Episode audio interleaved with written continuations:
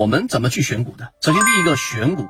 所有的选股就是我们常说的建立鱼池。如果你去养过鱼，或者是有过自己的鱼池的话，啊，鱼塘的话，你会知道，不是每个时期、每个阶段都可以去我们所说的去把鱼苗投到里面去进行养殖的。但是你明白这一点之后，就我们先拿出第一个问题，就是什么时候适合去选股？我们常给大家讲的就是一季报之后的四月底之后，因为一季报只延迟一个月，和三季报之后这两个季报，那这个过程当中只延迟一个月，七八九十月份整个过程延迟一个月。很多数据，很多迹象，其实它并没有充分的反映到股价上，于是市场就撕开了一个窗口。我们利用这样的窗口，又是我们短线资金的，我们说普通的个人交易者的优势是什么？就是你的资金不是那么大，所以对个股的标的影响没有那么大，可以全进全出。第二就是我们的这个资金的整个腾挪以外，还有就是我们的整个资金利用率可以不断的提升。回到刚才我们说那话题，就是第一个，你一定要有一个选股周期，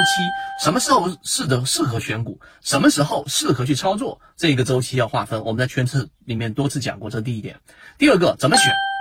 非常简单。东方财富，包括我们所说的这个同花顺，市面上很多的这个软件上面，你只需要去做一个季报数据的股东数量的减少比例的一个排序。那排序出来之后呢，就会有当季的季报数据里面散户数量减少的比例。圈子给过一个大致的标准，是百分之十以上的散户数量比例减少。这第二个。那么这样一筛选下来，数量也不会少。第三步，然后呢，去把这里面所有的标的，你可以是一个 Excel 表格，或者是已经导入到了自己的自选股当中，把所有的 ST 去掉，把所有的创业板去掉，把所有的这一种连续两年以上净利润增长率视为负数的标的去掉，等等啊，你用一些这一种排除法、过滤漏斗的方式，然后漏下一部分我们所说的这样一些标的，于是可能。一两百个标的，然后不断不断的筛选之后，剩余的可能有五十个标的，或者是六十个标的。出了这些标的之后，我是不是还要去马上就去投入去研究这样的一个上市公司呢？还没到。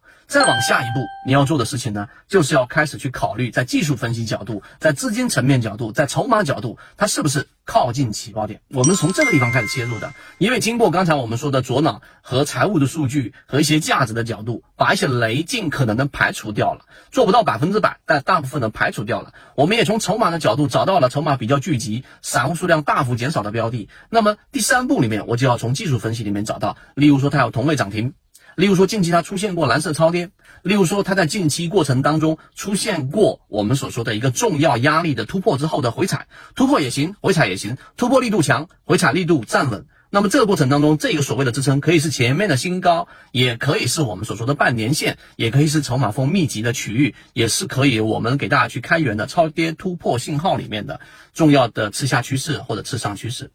那做完这一步之后呢，实际上所剩的标的已经不多了啊，已经不多了，可能就是三十或者是二十只左右这样的标的。于是呢，这种过程当中，你还需要不断的在走第四步，就是刚才我们所说的这一些标的，首先有没有一些统一性，例如说同样隶属于某个板块，或者说这些标的近期的这些热点的分布，有些是在热门或者是主流板块之内的，有一些是之外的。那么这个过程当中就考虑到另外一个话题，就是我们说的性价比。这个性价比除了刚才我们所说的它落到的板块热点以外，还有一个就是它所处的相对位置。有些标的已经创了新高了，正正走在控盘不断新高的过程当中。那这个时候呢，你必须得考虑到圈子一直在给大家讲的大盘环境，平均股价正处于我们所说的新入的这样的一个资金状态的情况之下，都是在找第一类或者第二类买点，就中低位的。那么这些创新高的标的持续新高的概率是远远小于我们说它兑现利润往下打的概率的。所以有了这样的一个大盘的风向的或者说大盘操作风格的这样的一个确立之后，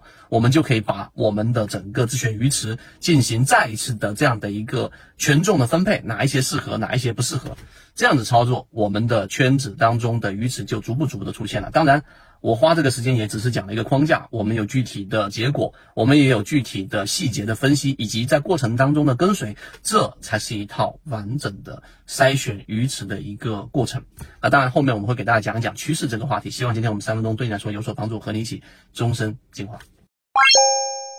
帮助大家建立完整的交易系统。如果你也想进一步的去系统学习，可以一步朋友圈搜索 YKK 二五六，一起终身进化。